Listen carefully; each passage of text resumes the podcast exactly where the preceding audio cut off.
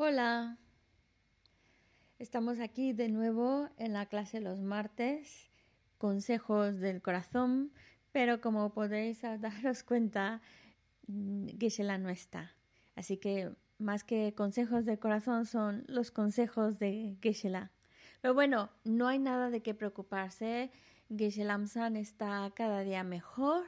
Hoy su prueba que se le hizo de COVID ha salido negativa Ahora sí ya está confirmado que ya pasó el COVID. Ya simplemente pues eh, le queda un poquito de, la tos. Y, como muchos ya saben, los que ya han pasado por el COVID, te deja agotado, te deja sin energía. Y esa es la parte en la cual ahora mismo que se lanza se encuentra un poquito cansado, pero nada que ver como, como al principio del COVID cuando le, cuando le dio. Así que, mm, pues, que nadie se preocupe, que Geshe Lamsan está bien, está recuperándose muy bien y poquito a poquito, cada día se le ve que esa energía va, va llegando, pero poquito a poquito y tampoco queremos, pues, que Geshe se, mm, se esfuerce innecesariamente, que, que que se tome todo el tiempo que necesite para recuperarse, recuperarse bien. Pero aún así me ha dado unos pequeños consejos para compartir con vosotros el día de hoy. Y bueno, tampoco no estoy tan solita porque aquí tengo, no sé si se ve en la cámara, Steve, lo que está arriba de mí. Ah, porque estoy aquí con su santidad el Dalai Lama, una foto grande grande, grande, muy bonita que tenemos aquí en el centro de Nagarjuna, Valencia. Y pues nada, a ver si me sirve de inspiración y siguiendo pues los consejos de Geshe-la. Bueno, así que vamos a empezar como siempre comenzamos, que son con las oraciones para crear esa energía positiva y creando una mente más virtuosa y tanto mm, este proceso que vamos a hacer de, compartir y de escuchar, pues que sea siempre con la mejor motivación, siempre en la línea de la virtud. Así que hacemos la oración del Sutra del Corazón.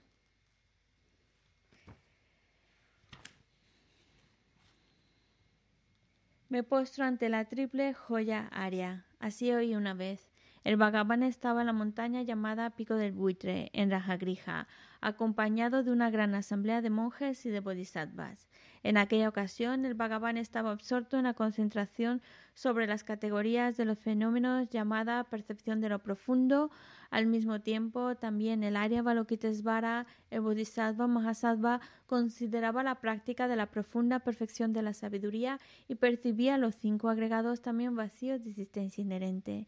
Entonces, por el poder de Buda, el venerable Shariputra preguntó al Arya Balokitesvara, el Bodhisattva Mahasattva, cómo debería adiestrarse un hijo de buen linaje que desea practicar la profunda perfección de la sabiduría. Así dijo, y el Arya Balokitesvara, el Bodhisattva Mahasattva, respondió al venerable Sarabhatiputra con estas palabras. Shariputra, cualquier hijo o hija de buen linaje que desee practicar la profunda perfección de la sabiduría deberá contemplarla así, considerando repetidamente y de modo correcto estos cinco agregados como también vacíos de naturaleza inherente. La forma es vacuidad, la vacuidad es forma, la vacuidad no es más que forma, la forma no es más que vacuidad. Del mismo modo, la sensación la discriminación, los factores de composición y la conciencia son vacíos. Shariputra, asimismo, todos los fenómenos son vacíos, sin características, no son producidos ni destruidos, no son impuros ni libres de impurezas, ni deficientes ni completos. Por eso, Shariputra, en la vacuidad no hay forma, ni sensación, ni discriminación, ni factores de composición ni conciencia. No hay ojo, ni oído, ni nariz, ni lengua, ni cuerpo, ni mente. No hay forma visible, ni sonido, ni olor, ni sabor, ni objeto del tacto, ni fenómeno. No hay elemento del ojo y así hasta no haber elemento de la mente ni elemento de la conciencia mental. No hay ignorancia, ni extinción de la ignorancia, etc., hasta no haber envejecimiento ni muerte, ni extinción del envejecimiento y de la muerte. Asimismo, no hay sufrimiento, ni origen, ni cesación, ni camino. No hay sabiduría suprema, ni logro, ni tampoco la ausencia de logro. Así pues, Shariputra, como no hay logro, los bodhisattvas confían en la perfección de la sabiduría, la mente sin oscurecimiento ni miedo, y moran en ella. Así trascienden los errores y alcanzan la meta del nirvana. También todos los Budas de los tres tiempos, de modo manifiesto y completo, despiertan a la insuperable, perfecta y completa iluminación basándose en la perfección de la sabiduría. Por eso el mantra de la perfección de la sabiduría, el mantra del gran conocimiento, el mantra insuperable, el mantra igual a lo inigualable, el mantra que pacifica por completo todo el sufrimiento, debe ser reconocido como la verdad porque no es falso. Este es el mantra de la perfección de la sabiduría. Tayata Om Gate Gate Para Gate Para Sangate Bodhisoha. Shariputra, así debe distrarse en la profunda perfección de la sabiduría el Bodhisattva Mahasattva. En ese momento el Bhagavan emergió de la concentración y alabó al Arya Balokitesvara, el Bodhisattva Mahasattva, con estas palabras. Bien dicho, bien dicho, hijo del linaje, así es, así es, la profunda perfección de la sabiduría debe ser practicada exactamente tal como has indicado. E incluso los Tathagatas se alegran. Después de que el Bhagavan hubo dicho esto, el venerable Sarabhatiputra, el Arya Balokitesvara, el Bodhisattva Mahasattva y toda la asamblea junto con el mundo de los dioses, humanos, asuras y gandharvas se llenaron de júbilo y alabaron las palabras del Bhagavan. Yo y todos los seres que me rodean buscamos refugio en Buda, buscamos refugio en el Dharma, buscamos refugio en la Sangha, nos postramos ante la Gran Madre Pragna Paramita, la sabiduría que ha ido más allá, rodeada de todos sus hijos y de las asambleas de Budas y Bodhisattvas de las diez direcciones, por haberos hecho postraciones a todos vosotros, que estas palabras de verdad se hagan realidad. En el pasado, Indra, el rey de los Devas, reflexionó sobre el significado profundo de la sabiduría que ha ido más allá, y recitó las palabras profundas a diario, gracias a lo cual los maras, seres malvados, fueron ahuyentados. De la misma manera, también yo reflexiono sobre el significado profundo de la Gran Madre Pragna Paramita y recito diariamente las palabras profundas. Las enfermedades, posesiones de espíritus, malas condiciones, las direcciones negativas, lo que sucede debido al karma del pasado y a las condiciones inmediatas, que todo esto se extinga, que desaparezca, que se apacigüe. Me postro ante la asamblea de Dakinis en los tres chakras, que permanecen en el sagrado yoga de usar el espacio. Por vuestros poderes de clarividencia y emanación mágica, cuidad de los practicantes como una madre a su hijo. Akasamara Sashadara Samarayape.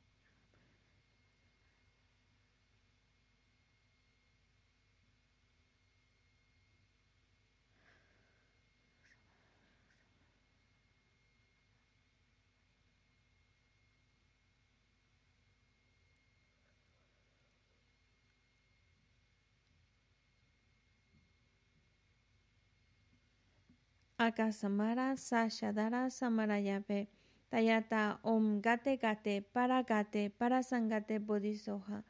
Por las enseñanzas de las tres joyas supremas que poseen el poder de la verdad, que los obstáculos internos y externos se transformen, que se disipen, que se apacigüen. Shimtin Kuru. Que todas las fuerzas negativas opuestas al Dharma sean completamente apaciguadas que la hueste de ochenta mil obstáculos sea apaciguada, que seamos separados de los problemas y las condiciones dañinas para el Dharma, que todos los goces estén de acuerdo con el Dharma y que haya auspiciosidad y felicidad perfecta aquí y ahora mismo. Hacemos el ofrecimiento de mandala. Om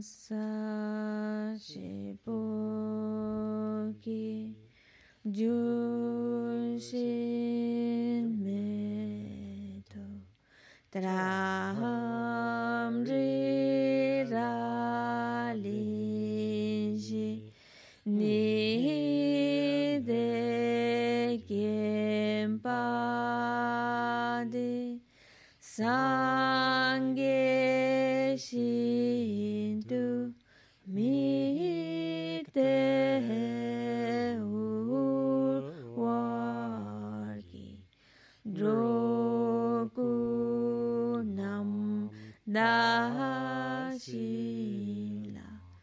Jopa Jo Jesus.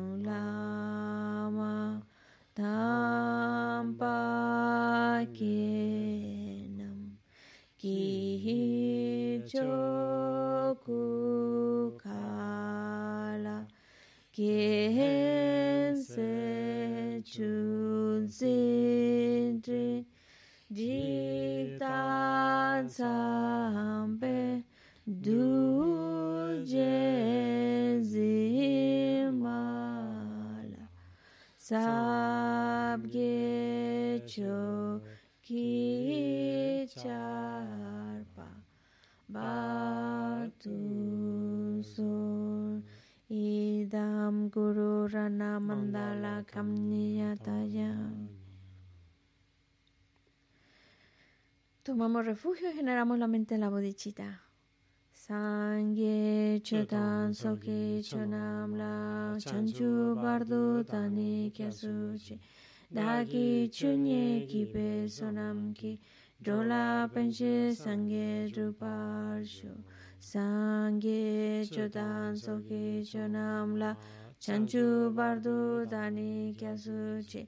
Dhagi jinzo kipe sonam ki. Rola penche sangye drupar shu. Sangye jodan zogi jonam la. Chanchu bardu dani kyasu chi. Dhagi jinzo kipe sonam ki. Rola penche sangye drupar shu.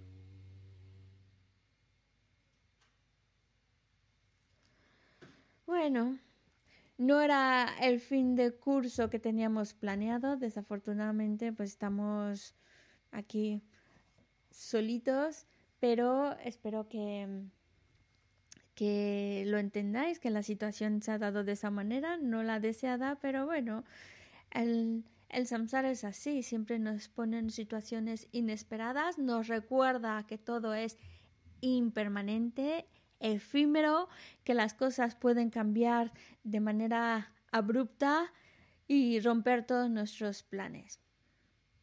Así estamos. Esto es el samsara, tiene esa característica.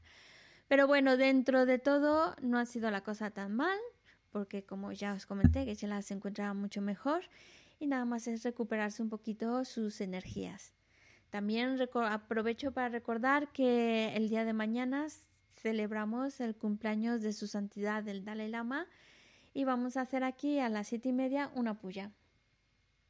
Que la pregunta es, ¿va a estar Geshe Lamsa? Pues no lo sabemos. Eso ya lo, lo, veremos ya mañana sobre la marcha porque lo más importante es que se recupere bien, tome de nuevo su, su energía y, y pueda estar con nosotros mucho, mucho, mucho tiempo. Bueno, pero como os comenté también, Gisela me ha dejado mm, instrucciones para compartir con vosotros. La primera instrucción es, vienen las vacaciones, aprovechémosla. No simplemente para descansar, para desconectar, sino para practicar. Aprovechar también para leer, aprovechar para estudiar cositas que siempre se nos quedan por ahí pendientes y aprovechar también esos momentitos que podamos tener para reflexionar sobre lo que hemos escuchado de las enseñanzas, sobre lo que hemos leído, aprovechar este tiempo, no solamente es desconectar, sino es el momento como de ir absorbiendo toda esa información que hemos recibido durante todo este tiempo. Ahora toca como que vaya asentándose dentro de nosotros, poquito a poquito, que vaya formando parte de, nuestros, de nuestra manera de ser, parte de nuestra manera de pensar, que, que realmente no solo se queden en unas ideas bonitas, en unas frases bonitas, sino en unas acciones bonitas que hacemos, que realmente sea parte de nuestro vivir, parte de nuestro actuar.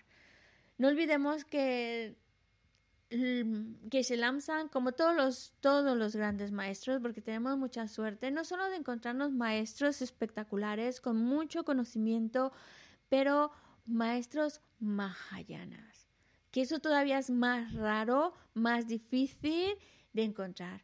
Maestros Mahayana se refiere a que no solo nos están ayudando a ser mejor, a encontrarnos mejor, sino a ayudar a los demás, a, que nuestra prioridad en nuestro actuar, en nuestro pensar, sean los demás es algo realmente muy, muy grande, muy, muy, muy grande. No podemos pretender que ya de un día para otro ya estoy pensando en los demás, estimo a los demás más que a mí mismo.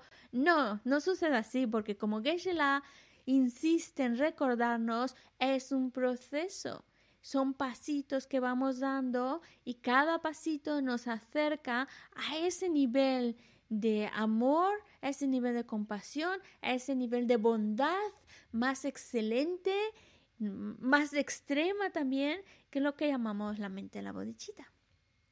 Y encontrarse maestros que nos enseñen esa, ese camino, que nos enseñen esas instrucciones y que nos enseñen con su ejemplo es muy raro, muy raro de encontrar. Por eso tenemos mucha suerte, pero también no solamente es verlos, conocerlos, escuchar sus enseñanzas, sentirnos contentos, muy inspirados. No es eso solo, es hacerlo, aplicarlo, integrarlo en nuestra vida. Geshe Lamsa me decía, todo lo que buscamos con, porque estamos invirtiendo nuestro tiempo, nuestra energía, con un propósito, por si no, no estaríamos aquí, es ser buena, queremos ser buenas personas. Y, todas las eh, enseñanzas que nos están dando, esos pasitos por los que tenemos que ir andando, es para llevarnos a desarrollar cada vez más, más, más esa bondad que llevamos dentro, ese buen ser que llevamos dentro, irlo desarrollando, desarrollando. Pero como también nos dice, no es simplemente desearlo, ay, quiero ser muy buena persona o en el budismo, quiero ser un Buda y todas esas cosas muy bonitas, quiero y rezamos y pedimos, por favor, por favor, por favor, que sea un ser perfecto, iluminado, o simplemente que sea un ser con sabiduría o que sea un ser bondadoso. No basta solo con pedirlo. Por supuesto que cuando hacemos esa oración, cuando hacemos esa petición, eh, estamos acumulando méritos, porque hay, hay una acción que estamos haciendo y repercute con cosas buenas, porque es buena la acción.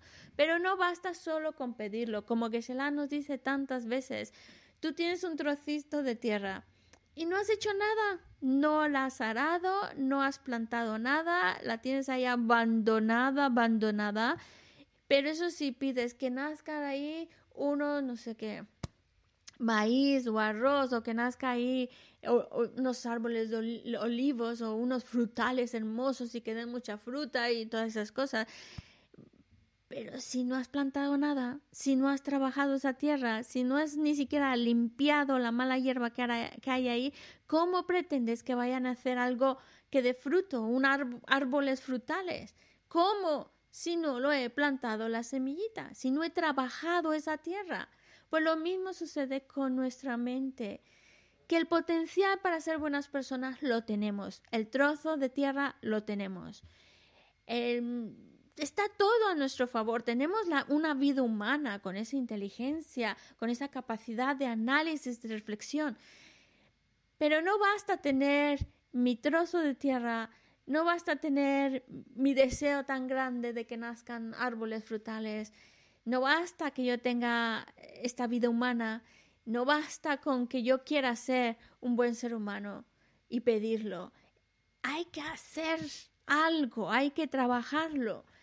Y Gisela nos dice, no basta solo quiero, quiero, quiero ser buena persona, sino hay que, hay que ir trabajando mi mente trabajando mis acciones para que vayan en esa dirección de la bondad y me lleven a ser buena persona. ¿Cómo comienzo todo eso? Pensando, pensando, analizando.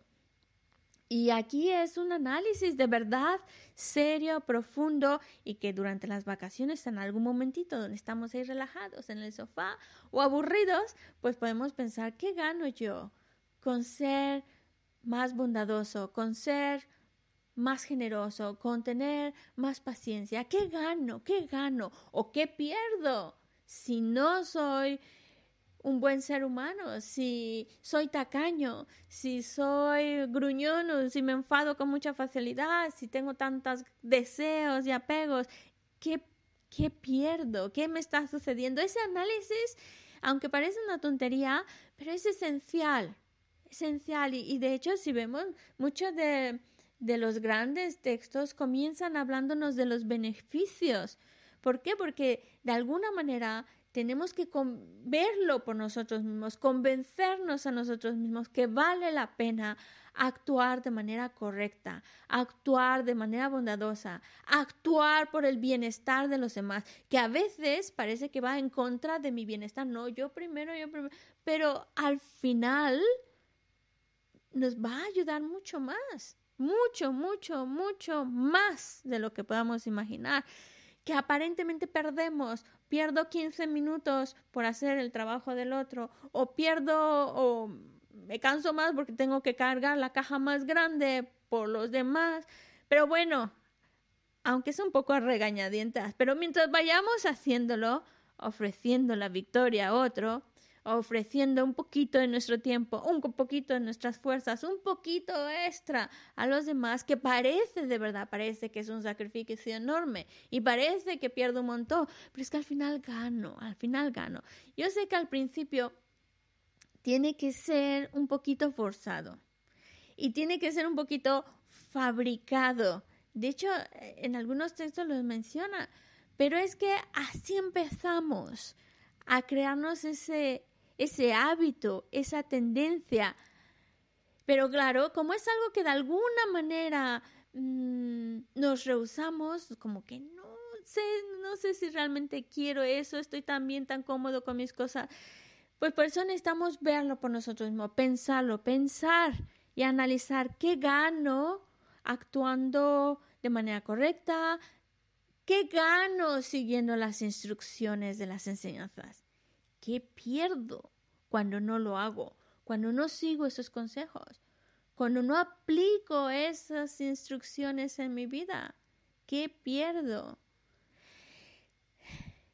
Y es importante porque que la, cuando empezaba a explicarme que comentar el día de hoy, decía, recuerda, recuérdales, y por supuesto, recuerda yo también, que lo que buscamos es ser felices. Es simplemente la idea de quiero ser feliz. Y es válido, no vamos a negarlo. Quiero ser feliz. Y es bueno querer ser feliz. Y creo que todos, por eso Gisela nos dice, todos queremos ser felices. No solo los seres humanos, todos los seres, incluyendo los animales. Por eso siempre nos dice, el pájaro que vuela por el cielo quiere ser feliz. Por eso se busca un lugarcito donde pueda estar protegido del viento, protegido del sol, del agua, y ahí eh, pone su nido y ahí hace sus cositas. Por eso es que vuela tan lejos para encontrar el gusanito, la comida del que va a alimentarse. ¿Por qué? Porque quiere estar bien.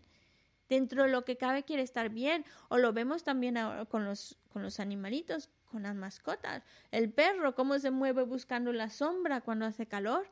O el gato también está, son muy comodinos y buscan el, el cojín más, más suave, más mullido para ponerse ahí. ¿Por qué? Porque quieren bienestar, simplemente quieren estar bien, quieren estar contentos. Nosotros también. Pero hay una gran diferencia entre nosotros y los animales, que es lo que, lo que vemos pues que nosotros podemos pensar y analizar y realmente contemplar qué es lo que nos va a hacer más felices o que va a traer más bienestar más allá de un ratito en la sombra, un ratito en el cojín cómodo o en el, el sillón más cómodo, más allá de un ratito, algo más más allá incluso de esta vida. Y es el ser humano, nosotros los que tenemos esta, esta capacidad de pensar, de analizar, y por eso Geshe siempre insiste, insiste utilizar esa capacidad, utilizar nuestra inteligencia, utilizarla de verdad en algo que, que realmente traiga un buen resultado, un buen fruto. Porque pensemos las cosas, queremos ser felices, buscamos el bienestar. Pero esa felicidad no es tener más cosas. Parece que sí, pero si realmente me siento a pensarlo, no es en tener más cosas, más posesiones. No está tampoco esa felicidad en tener más poder o en tener más amigos o ahora más seguidores o tener más vacaciones y así soy más feliz. No, no, porque si nos ponemos un momentito a pensar, sí, pues me imagino teniendo muchas cosas, muchas posesiones, mucho del todo y de lo mejor, en la mejor calidad, pues sí, me podría estar muy feliz, muy contento. Pero si tu mente, y, no, está, no está mal, sí, puedes estar en un lugar maravilloso, muy a gustito, perfecto, maravilloso, pero si tu mente no está contenta, no importa que estés en un palacio, no importa que estés en el sofá más amplio y más cómodo, no importa que estés en el hotel más de lujo y ahí todo el mundo sirviéndote, si tu mente no está contenta, si hay insatisfacción, si hay miedo, orgullo, enfado, todo eso no te deja disfrutar de las buenas condiciones que tienes, de las cosas que tienes. Por eso no está en las cosas, no puede estar en las cosas.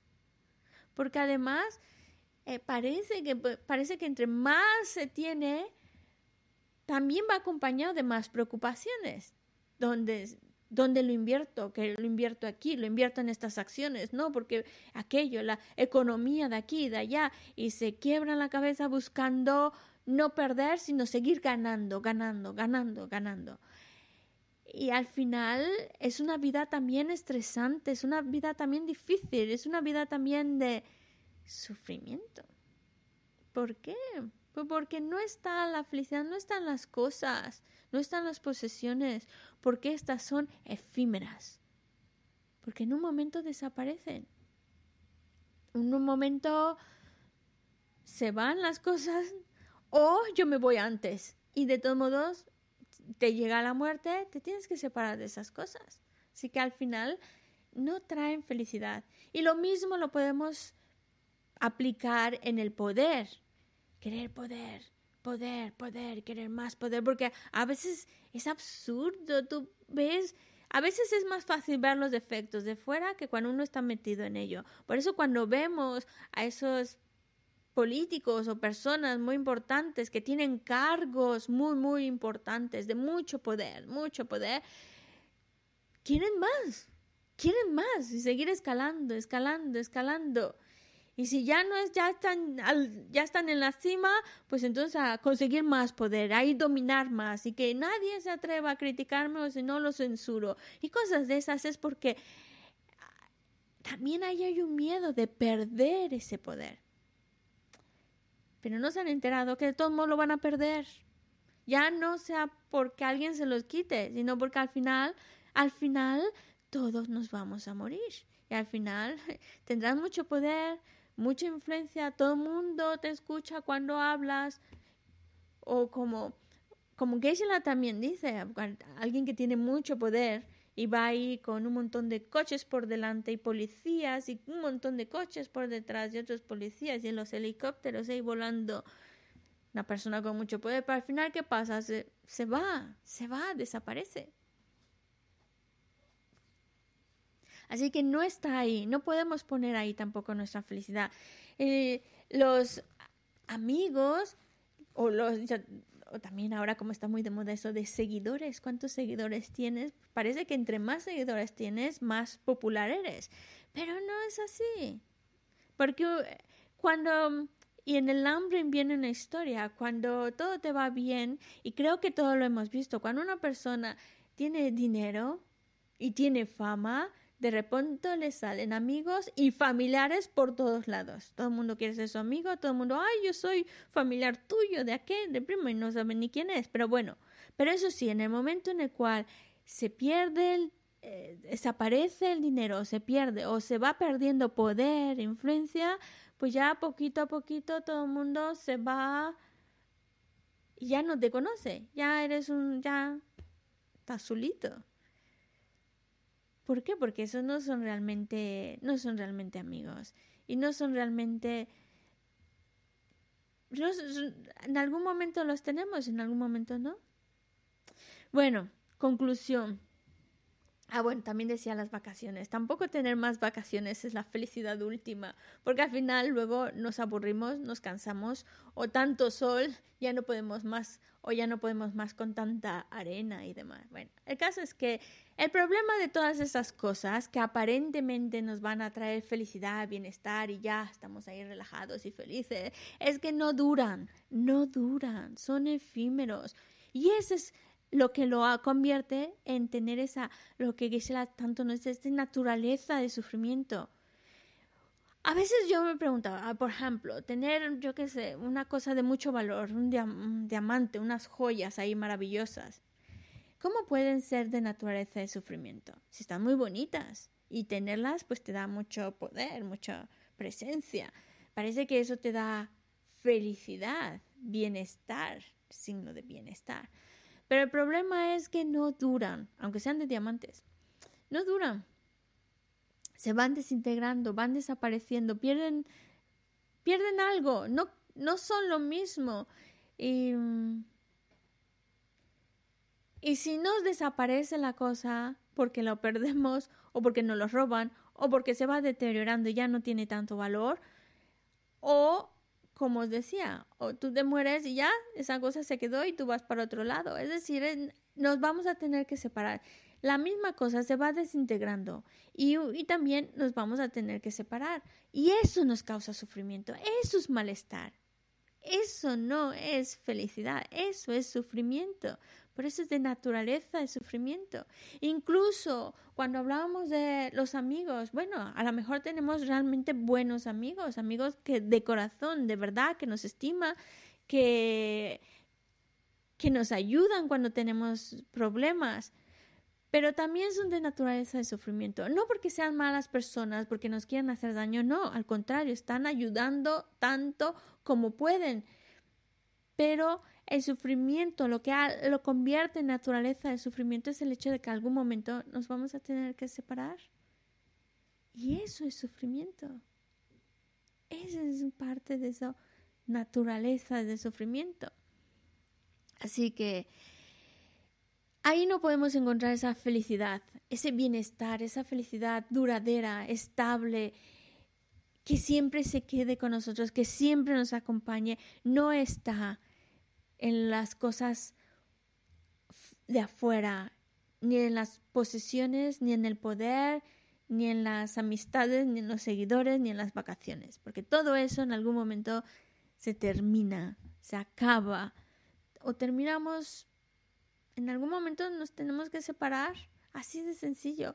Por eso, si la pregunta que realmente nos queremos hacer, ¿por qué es lo que yo quiero? Ser feliz, debemos preguntarnos, ¿cómo puedo ser feliz? ¿Cómo puedo llegar a ser feliz? Ya he visto que en las cosas ajenas a mí no voy a encontrar esa felicidad.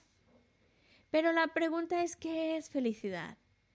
Y eh, felicidad es, yo me imagino cuando ya no, tu mente está como eh, libre de agobios, libre de preocupaciones, cuando tu mente está tranquila, que es algo que la menciona mucho, esa, esa, esa mente tranquila, serena, en paz, sin preocupaciones, sin angustia, sin miedo.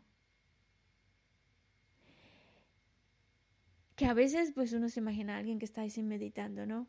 Pero no es una mente que no es simplemente poner tu mente en blanco y olvidarme de todo y desentenderme de todo. No es eso. Es algo todavía más profundo y más, más, más duradero, porque en algún momento tienes que abrir los ojos y de otra vez volver a la realidad dura y pura que tienes ahí enfrente. Por eso también, yo creo que por eso las drogas, el alcohol tiran mucho porque es una manera de escapar de esta mente que a veces está demasiado agobiada, demasiado preocupada, con demasiadas cosas que le causa estrés, angustia eh, y hay un malestar tan grande que que por eso ya no puede uno dormir ni, y eso causa más angustia, se te va el apetito y aunque tengas el plato más exquisito, más caro enfrente de ti y no te lo puedes comer porque estás con esa angustia, con ese, mm, ese malestar y es todo tu mente. Entonces, a veces pienso, pues sí, por eso es fácil engancharse a sustancias que te hacen olvidar todo eso, que parece que eso como que lo desaparecen, lo calman, lo olvidan y está en un estado mental de como que de repente por fin estás respirando aire puro, profundo ah, estás más a gusto. Pero claro, son sustancias externas que al final su efecto se termina y otra vez bum, bum, bum, bum, bum, y vuelves otra vez a lo mismo. Eh, entonces, solo te queda el recuerdo de que bien lo pasaste y por eso uno quiere volverlo a repetir a repetir a repetir. Y llega un momento en el cual ya no quiere salir de ahí, no quiere enfrentar la realidad porque es dura, duele, genera mucha angustia, miedos. Pero lo que estamos trabajando y lo que Gisela nos está ayudando es a ver que es yo puedo conseguir ese estado mental sin ayuda de ninguna sustancia, sin necesidad de evadir mi realidad y olvidarme de mis mm, obligaciones. Poder enfrentar la vida con una paz interior, con una alegría, con una sonrisa que sale por dentro. Independientemente de los problemas, porque a uno puede decir, ah, eso suena muy bonito cuando no tiene, cuando tienes la vida resuelta y no tienes problemas y todo te va muy bien, pero es que eso no existe. Todos, todos, todos tenemos problemas.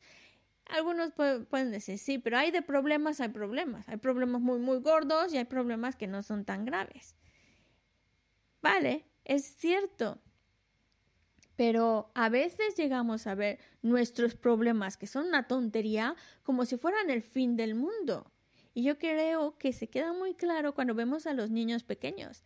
Cuando se les cae el helado, se ha caído el helado al suelo, y el drama, ay, el helado, porque no pasa nada, que no pasa nada, ya está o se les rompe su juguete favorito. Madre de Dios del drama, Dios era mi juguete favorito, disfrutaba tanto. Ay, ay, ay.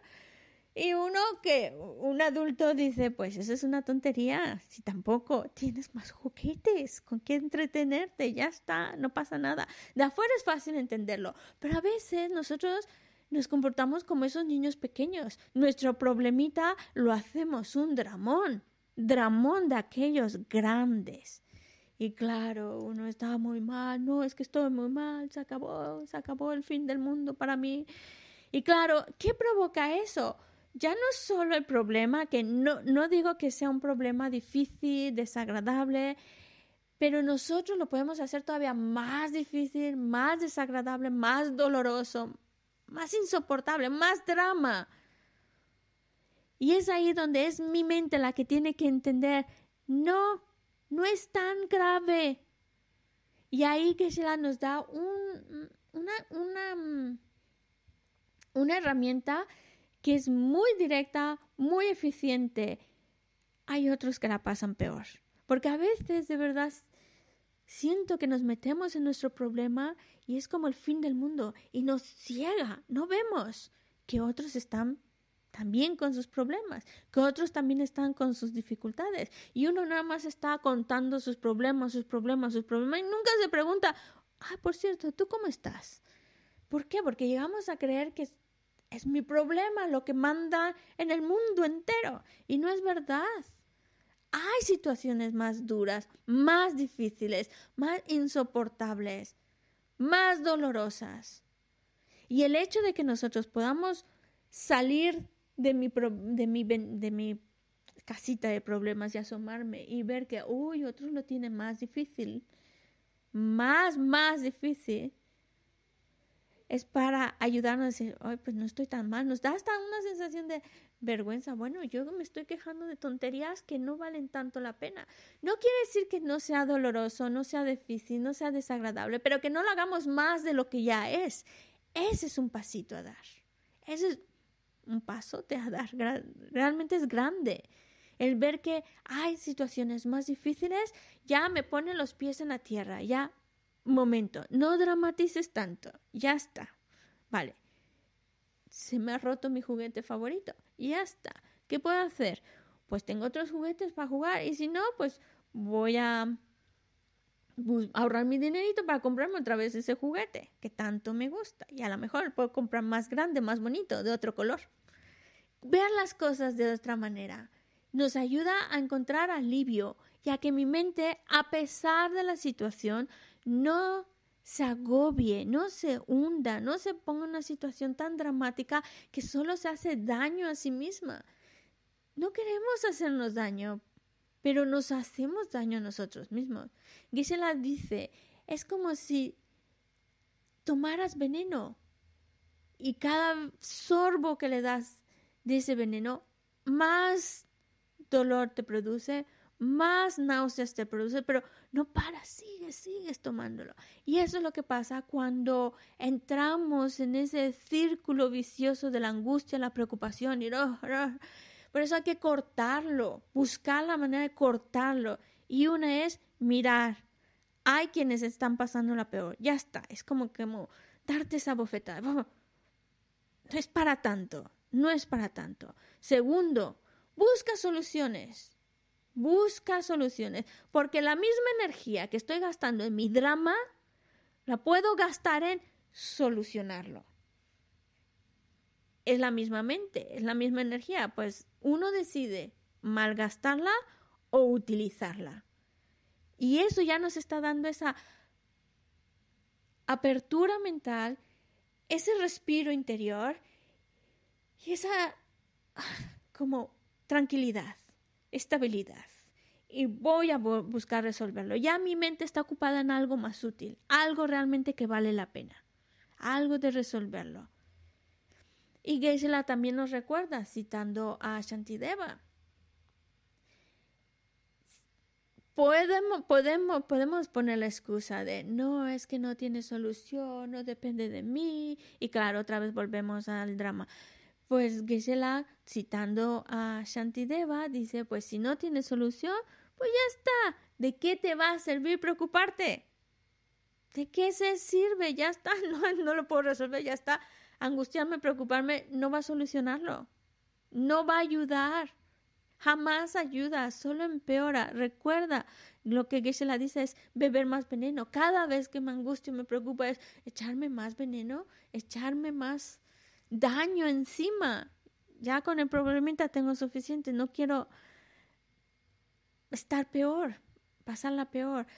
Y es ahí donde nosotros tenemos que utilizar nuestra mente, utilizar nuestra mente, analizar, pensar, buscar las herramientas de cómo lo que os comentaba la última vez que Gisela comentaba de del estudio, entre más estudias, más estudias, más lees, más aprendes, pues más herramientas tienes. Tu taller tiene mucho más variedad de herramientas, desde las más generales hasta las más específicas. Por eso, cuando tienes un problema, sabes, tienes herramientas para poder arreglarlo, resolverlo.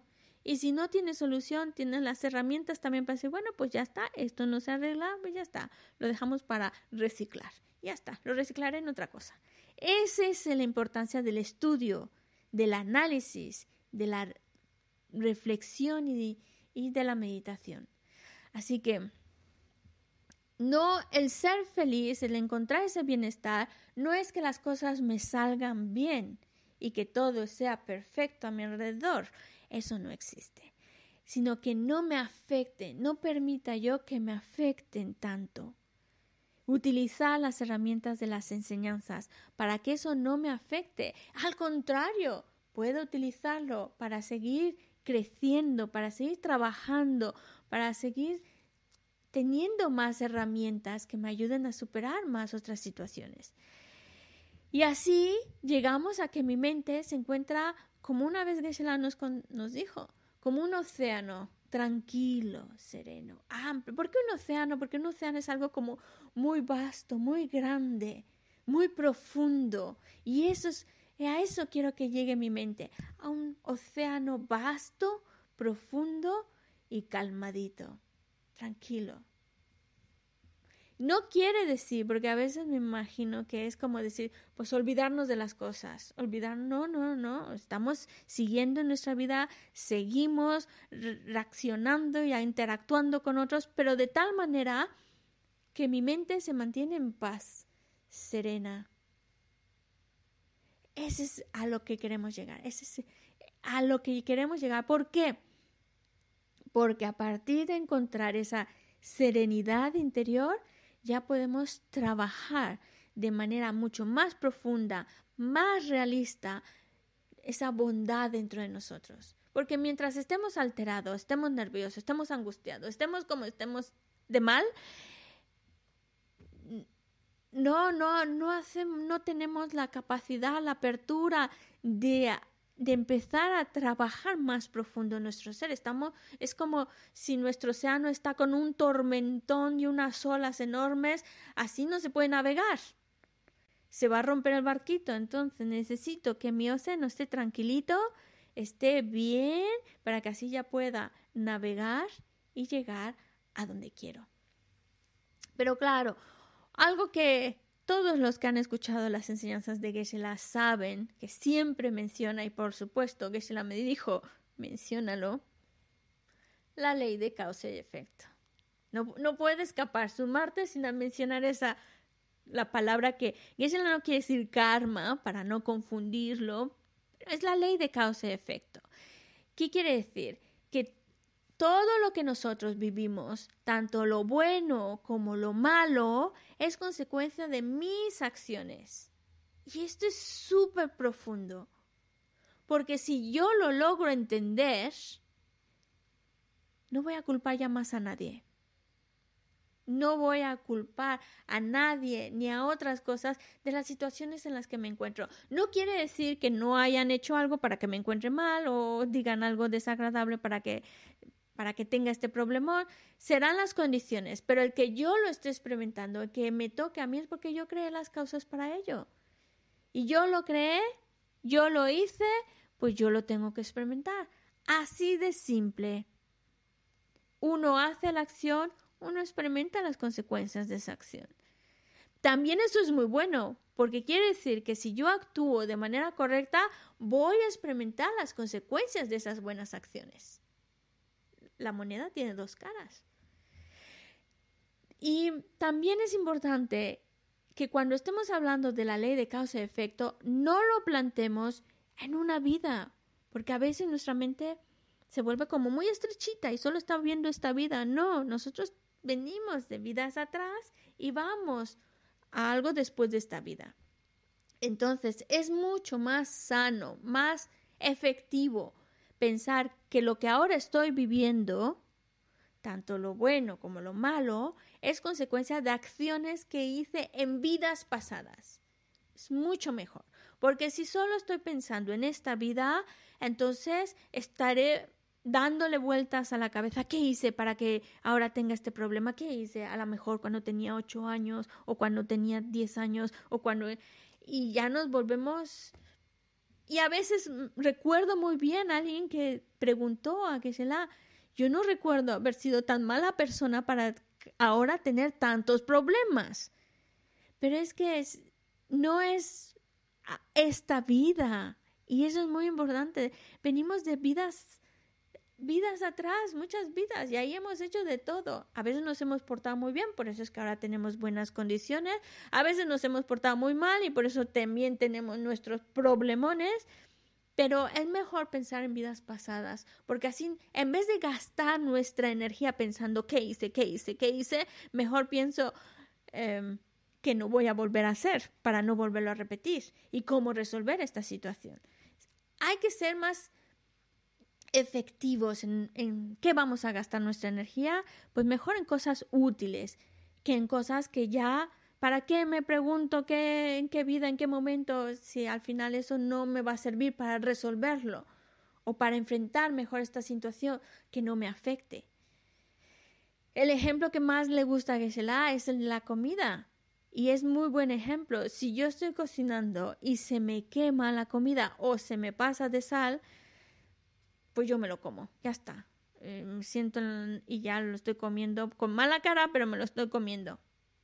Pero si es si yo es alguien más el que cocinó y se le ha pasado la sal, me voy a quejar, me voy a quejar. Y ya no es la misma actitud de comérselo, esto no puede, y hago mis dramas. ¿Por qué? Porque culpo a otro. Así que recordemos la ley de causa y efecto. Todo lo que hacemos, y cuando digo hacer, también implica pensamiento, son acciones que hacemos tanto físicamente, acciones también de nuestra palabra, lo que decimos, como también lo que pensamos. Por eso hay que observar mucho nuestras acciones, nuestra mente en particular, observarla mucho, porque es a partir de nuestra mente como se va creando todo. Y eso lo dice Damasopa Rinpoche muy claro, es creación de nuestra mente. Todo esto es creación de nuestra propia mente. Vale, lo hecho y hecho está, tratamos de purificarlo, tratamos de corregirlo, pero también tratamos de hacer algo más positivo, más virtuoso, corregir nuestras acciones. Porque hay un problema también con esto del karma o de las acciones. Van a traer una consecuencia, pero la consecuencia es más grande que la propia acción, porque también a veces no he hecho cosas tan malas o sería ver tan mala para tener estos problemones, pero es que es, el, resultado va en aumento. Pero también tiene su lado bueno. Cualquier cosita virtuosa, por muy pequeñita que haga, se está multiplicando su resultado y luego vendrá una cosa más grande que la acción pequeñita que hice. Así que tiene sus dos partes. También que es, em, tenemos que entender que es definitivo. La ley de causa y efecto es definitiva. ¿Qué quiere decir? Una acción incorrecta siempre, siempre va a traer sufrimiento. Una acción correcta siempre va a traer bienestar. No mezclemos en nada las cosas. Ahora, más o menos, pues también depende de la gravedad de la acción o de la de la acción virtuosa, si es más poderosa, pues va a traer un resultado más, más, más poderoso. Si es una acción negativa muy grave, pues un resultado mucho más grave y encima se multiplica, bueno. Y recordemos que si yo no he creado la acción, no voy a experimentar las consecuencias. Imposible. Si no he plantado la semillita, no va a salir el brote. Si no hay semilla, no hay brote. Aunque las condiciones sean perfectas, el agua, la tierra, el sol esté ahí, si no planto la semillita de melocotón, que es la fruta que a Gisela le gusta, no va a salir un árbol de melocotón. Ahora, si yo he plantado la semillita, nada más espérate que las condiciones sean buenas, va a brotar, va a brotar. Entonces no culpemos a las condiciones, sino a la semilla que yo planté a mis acciones. La idea es de empezar a corregir nuestras acciones. Pero claro, todo esto, como Geshe-la tantas veces nos lo dice, no nos quedemos pasivos solo escuchando. Pues sí, tiene razón Geshe-la, tiene razón. Tenemos que pensarlo.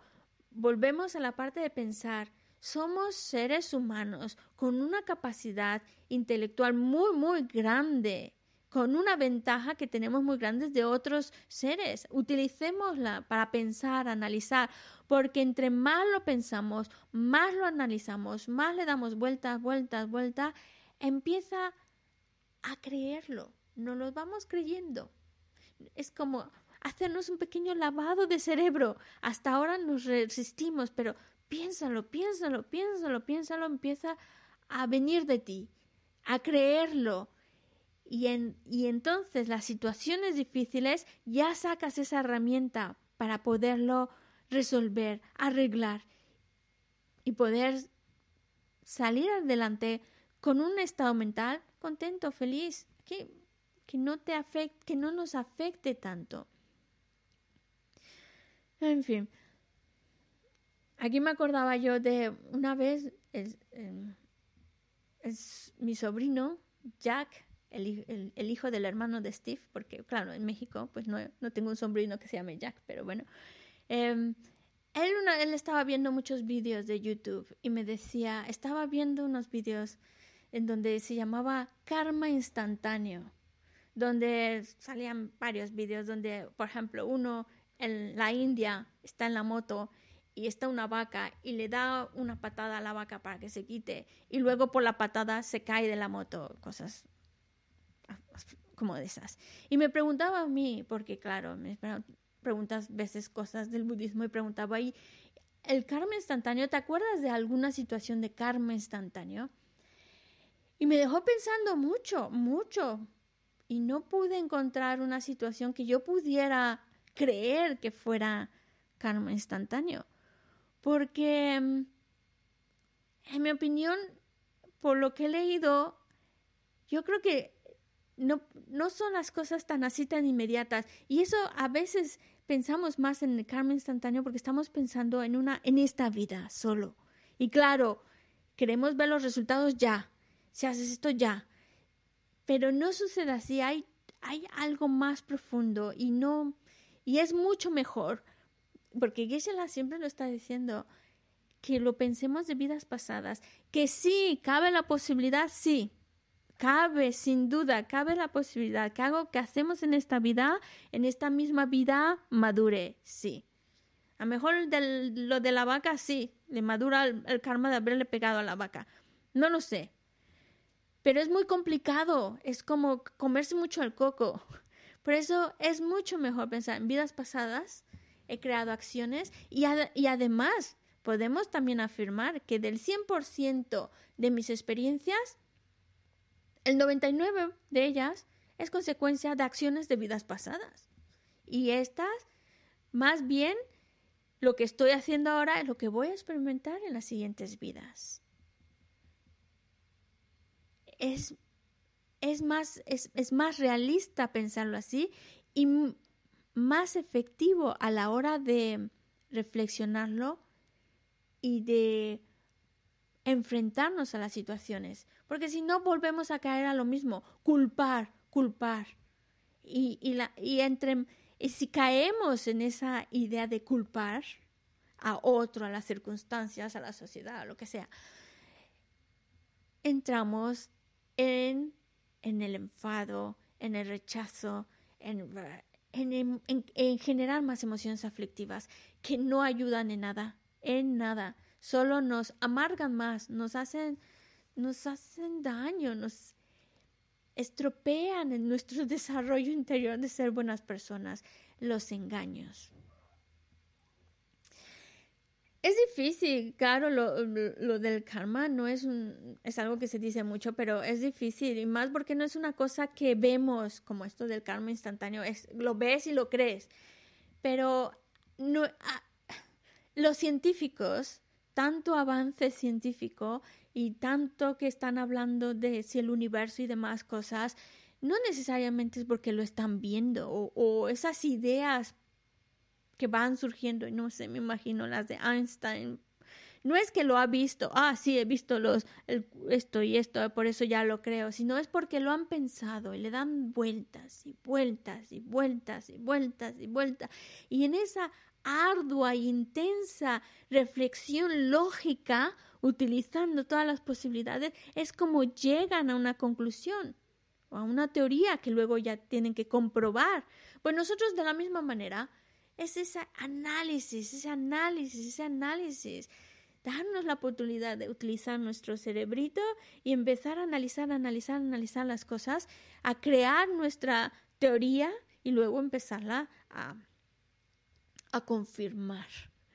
Pero es, Gisela insiste mucho en el estudio. Esa es la parte del estudio. Estudiar.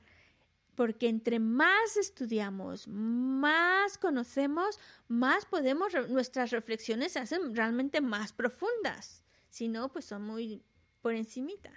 Entre más conocemos, más estudiamos, más estudiamos, nuestra reflexión se vuelve más profunda, más seria, más, más, más profunda y por ende nuestra meditación también y nuestra manera de actuar también. Empieza a, nacer más esa convicción que a fin de cuentas es la que necesitamos para poder actuar de una manera correcta, que a veces, de verdad, bueno, a lo mejor es mi caso, le cuesta, le cuesta, le cuesta esta maquinita o, el burrito que le cuesta ir para arriba y hay que pegarle, pegarle. Pero si a lo mejor le pongo la zanahoria enfrente o lo que le gusta, mi burrito va a ir más, más para arriba, más a gusto y más ligerito. Bueno, ese es un trabajo interior. Es así como vamos generando ese buen corazón y es así como empezamos a ser mejores personas. Porque la idea de de la ley de causa y efecto, por un lado, no es simplemente aceptar, ay, qué mal estoy porque me he portado muy mal y ya está, sino yo, yo pienso que la idea es a, utilizar nuestra, nuestra mente de una manera más eficiente y no utilizarla culpando a otros, sino reconociendo como acciones negativas, acciones erróneas faltas que cometemos. Y en lugar de culpar a otros, culpar a esos errores. Y en última instancia irnos para atrás, mm, lo que dicen en el adiestramiento mental, échale la culpa a uno. Eso dice en adiestramiento mental. Ahora falta quién es ese uno. La actitud egocéntrica. Al final, al final, el que tiene la culpa, porque nos gusta echar la culpa, es la actitud egocéntrica. ¿sí? Esa actitud egocéntrica que solo está alimentando más mis emociones aflictivas, solo alimenta más mi ego, solo alimenta más que y eso lleva a cometer faltas, errores, negatividades que luego vivo las consecuencias de esos errores. Esa actitud egocéntrica sale de mi mente. Entonces volvemos a la frase de la masopa. Es creación de tu mente. Todo esto es creación de tu mente. Pero no es desalentador, al contrario, es muy alentador porque quiere decir que yo puedo manejar mi mente. Yo es mi mente a fin de cuentas, yo la puedo manejar. Tengo que empezar a tomar el control y cambiar de dirección. Tengo unos hábitos, unas tendencias, pero ahora cambiarlas a algo que me ayude, algo que me traiga bienestar, algo que me, que me, me traiga felicidad y bienestar. A fin de cuentas, de ahí partimos. Es para que yo sea feliz, para que tenga bienestar, para que tenga paz interior y sea feliz. Pues, ¿en qué tipo de acciones, conductas, redirigir mi mente para que consiga ese bienestar que estoy buscando? Y volvemos a lo que Geshe nos dice, como ser humano, es que lo tienes la oportunidad perfecta. Es maravilloso porque como ser humano tienes la oportunidad de escoger escoger qué vida vas a llevar, qué conducta vas a llevar. O simplemente puedes escoger quedarme como estoy, estoy bien, ya está. O escoger ser mejor persona. Dudo mucho que alguien escoja ser peor persona, pero bueno, puede haber quien escoja ser peor persona. Pero eso es por, por, la ignorancia, por no saber que eso a la larga le va a traer mucho sufrimiento. Bueno, procuramos con nuestra inteligencia, por eso el estudio, el análisis y demás, con esa inteligencia, escoger bien y escoger ser mejor persona. ¿Por qué? ¿Por qué quiero ser mejor persona? Porque ahí voy a encontrar ese bienestar, esa felicidad, esa, esa, esa bienestar realmente, incluso llegar a un bienestar y una felicidad duradera. Eso significa ya salir del samsara. Pero bueno, por lo menos vamos empezando esos pasitos.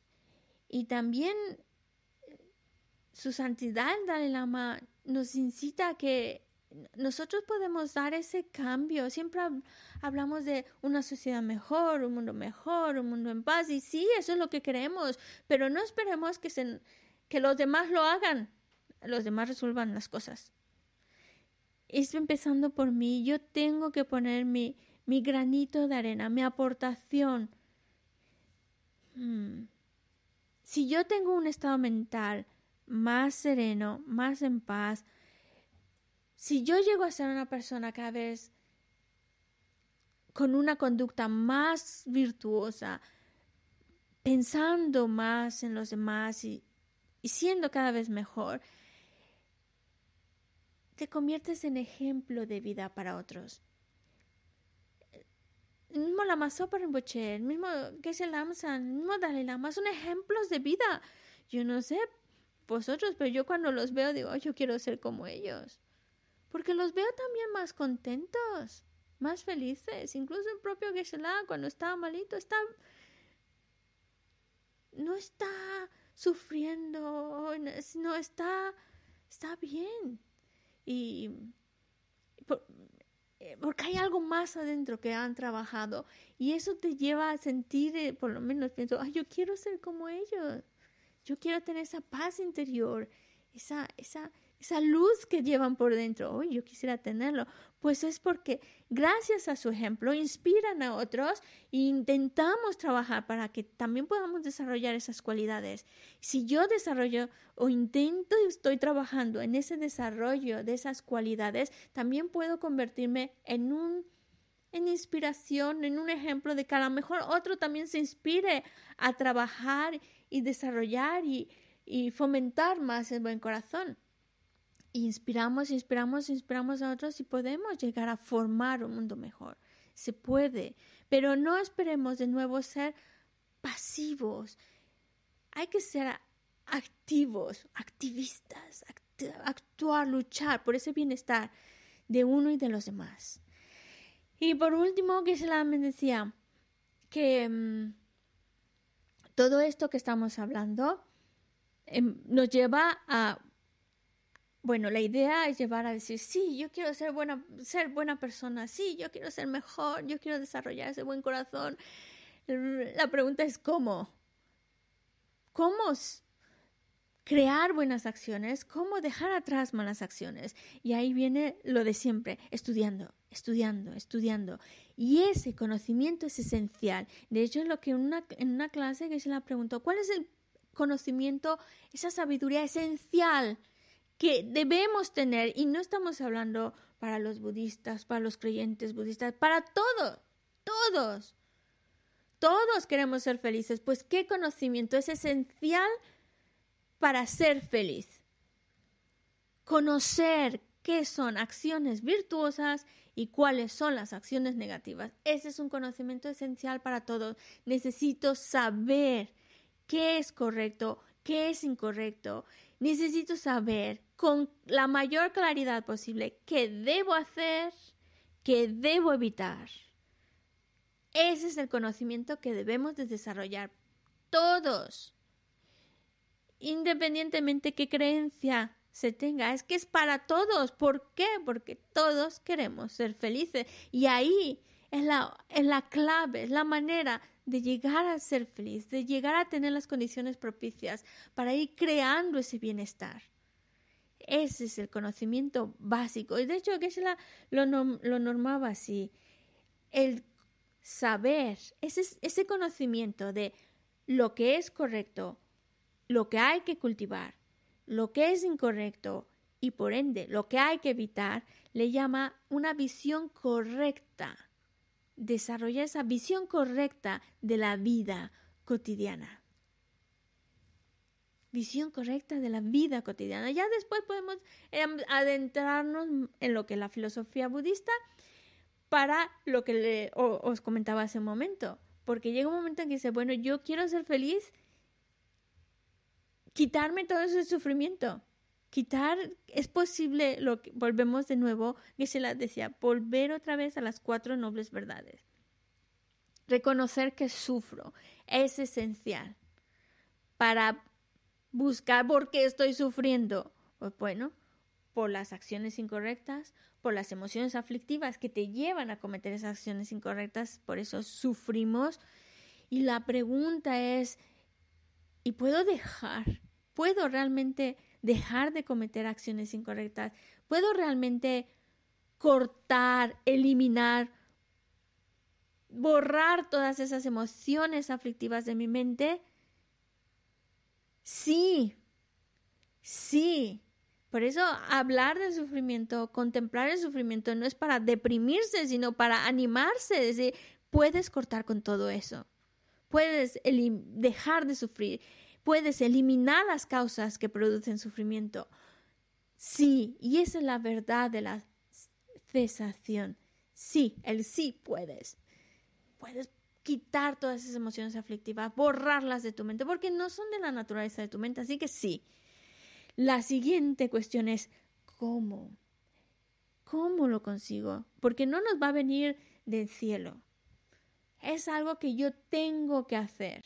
Y ahí entramos en la verdad del camino. ¿Qué camino? ¿Qué acciones? ¿Cómo tengo que desarrollar mi mente para ir borrando definitivamente todas esas, esas emociones aflictivas, esos engaños, esa ignorancia y eliminar definitivamente para siempre el sufrimiento. ¿Qué camino seguir? Y ahí es donde se desarrolla el, pues, el adiestramiento de, de nuestra mente. Conocer, conocer la realidad tal cual es. Y esa es la otra visión correcta. Esa sabiduría es una visión correcta de conocer la realidad tal cual es en el sentido de conocer los fenómenos tal cual son, que son las dos verdades. La verdad de la, la verdad convencional y la verdad última. Eso también Gisela me dijo, hay que mencionarlo porque esa es la clave para eliminar definitivamente, para siempre, todas las, em, todas las emociones aflictivas y, por consecuencia, sufrimiento. Desarrollar esa, ese conocimiento de la realidad, porque nosotros nos aferramos, si pensamos así a la ligerita, el enfado es porque crees algo que es malo por esencia o que realmente, pero tenemos una visión falsa. Su santidad Dalai Lama lo dice mucho, pone mucho este ejemplo de su amigo científico que le comentó que, que haciendo un estudio sobre el enfado, el objeto al que están enfadado, el 90% de lo, el por qué están enfadados con ese objeto, con esa persona, es invención de la mente de ellos. No quiere decir que no hayan hecho una cosilla que les haya molestado, pero es que todo eh, se exagera muchísimo. Lo exageran. El 90% es exageración del que está enfadado. Y claro, eso que le produce enfadarse más, más, más, más, más generar más rencor, más odio, más demás. Entonces, volvemos, es mi mente la que lo está creando al final de cuentas es mi mente, porque además estamos pensando que eso es así, es real, existe así por sí mismo, y eso nos hace creer que por eso generamos enfado o apego a algo, que también el apego es una exageración. No quiere decir que el objeto no sea bonito, atractivo, útil y demás, pero es que pensamos, ahí, es que si lo tengo soy feliz.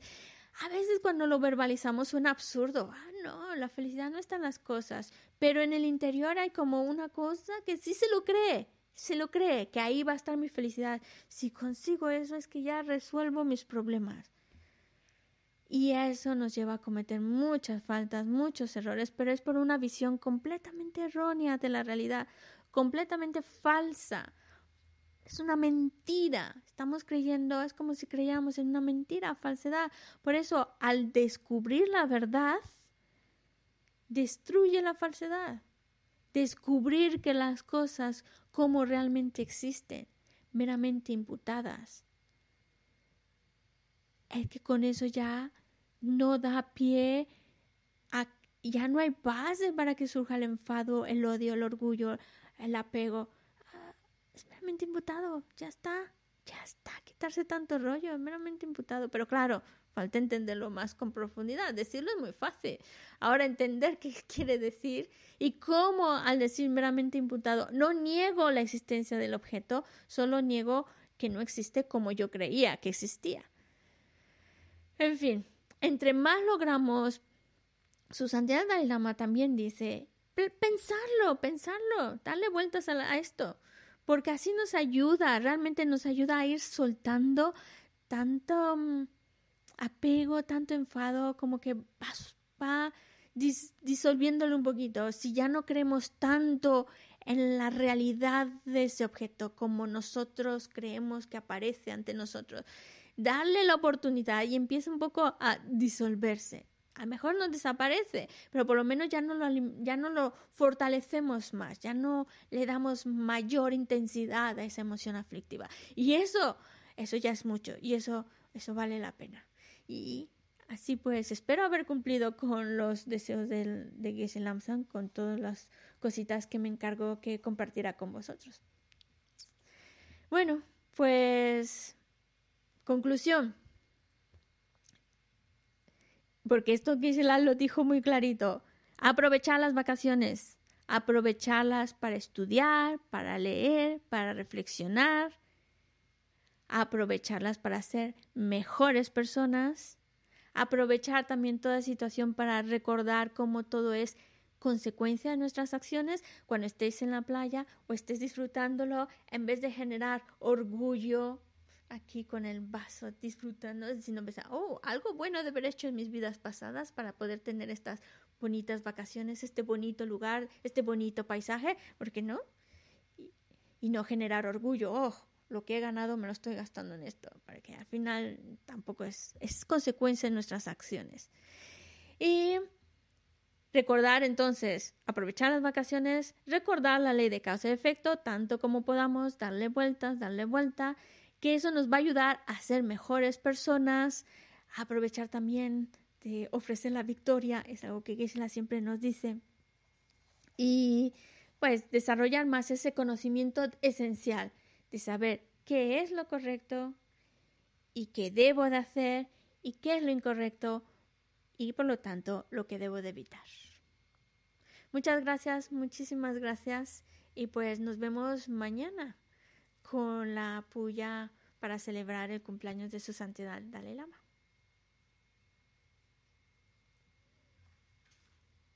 Dedicamos estuve practicando la oración, pero ahora enfrente de la cámara me da, se me ha olvidado. Ay, bueno. Gewa diji nyurdu da lama sanje druyu ne druwa chikya malu pa tei sala gopa shu. Chanchu semcho rinpo che ma ke pana ke yu shi. Ke pa nyamba me pa ya. Kone kontu pe wa shu.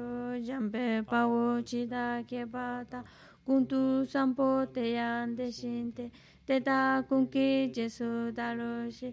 gewa didan tamche ratu ngo tusun shepe gewa tanche ki ngo wa kala sotu nampate. Dagi gewe sawa dikunkya sampo choche ratu ngo wa gi mime tsewe techen chenre sin trime kempe wampo yampe ya. Dupo malu chonse saweta Kanche kempe suje songkapa lo sandra pe shala sorwa de mi me sewe te chen chen resi trime kempe wampo yampe ya dupo malu sinsawe tam kanche kempe suje songkapa lo sandra pe shala sorwa de mi me sewe te chen chen resi trime kempe wampo yampe ya dupo malu chonse saweta suje surwa Hacemos la oración de larga vida para que Shelamsa en la mansión rodeada por un remolino de luz de cinco colores, a la Madre Tara que posee la gloria juvenil de las dos inmensidades y lleva en ambas manos el néctar de la inmortalidad. Suplico que traiga aquí la fortuna de la vida inmortal. Danzas con creaciones ilusorias de la sabiduría y compasión de incontables victoriosos, de acuerdo con las enseñanzas de Sutra y Tantra del victorioso Olopsan, que tienes la habilidad de inspirar el desarrollo de tus afortunados discípulos y eres el Señor entre millones de seres. Oh Tenzin, yo te suplico. Con intensa compasión te has acostumbrado al nacimiento en los grandes monasterios, el gozoso océano de millones de realizados, y muestras correctamente la corona del perfecto amigo espiritual. Que tengas una larga vida, tú que has completado el océano de sutras y tantras en el campo de las escrituras extensas y profundas del camino medio y las perfecciones, sembraste con esfuerzo los siete tratados de la cognición ideal. experto en la clasificación de los objetos del conocimiento en el Abhidharma, que tengas una larga vida, erudito y estable, gran sostenedor del Vinaya. Por tu compasión única hacia los desafortunados errantes, has generado la intención de establecerles en esencia de la iluminación y eres experto en entrar en el océano de gran oleaje de las acciones. Que tengas una larga vida, hijo de todos los victoriosos. Eres elocuente para explicar con precisión, claridad y belleza. Eres experto en eliminar la oscuridad total de los conceptos erróneos en el debate. Eres hábil en la composición melodiosa que destruye la arrogancia. Que tengas una larga vida propagador del Dharma, del victorioso en todas las direcciones. Al maestro, la deidad tutelar, los protectores del Dharma y la asamblea de guardianes, a los que tenéis el compromiso, el rey del Dharma y la señora del reino del deseo, para que se realicen de acuerdo con mi pensamiento los propósitos de esta oración, os pido que sin demora realicéis en compañía la actividad iluminada. Y con esto pues terminamos las clases de los martes. Nos vemos en septiembre. Y que se la dijo, nos vemos en septiembre. Es decir, él está aquí por aquí en septiembre. Así que no os preocupéis, que de verdad que lo dijo. Pues diles que los veré en septiembre.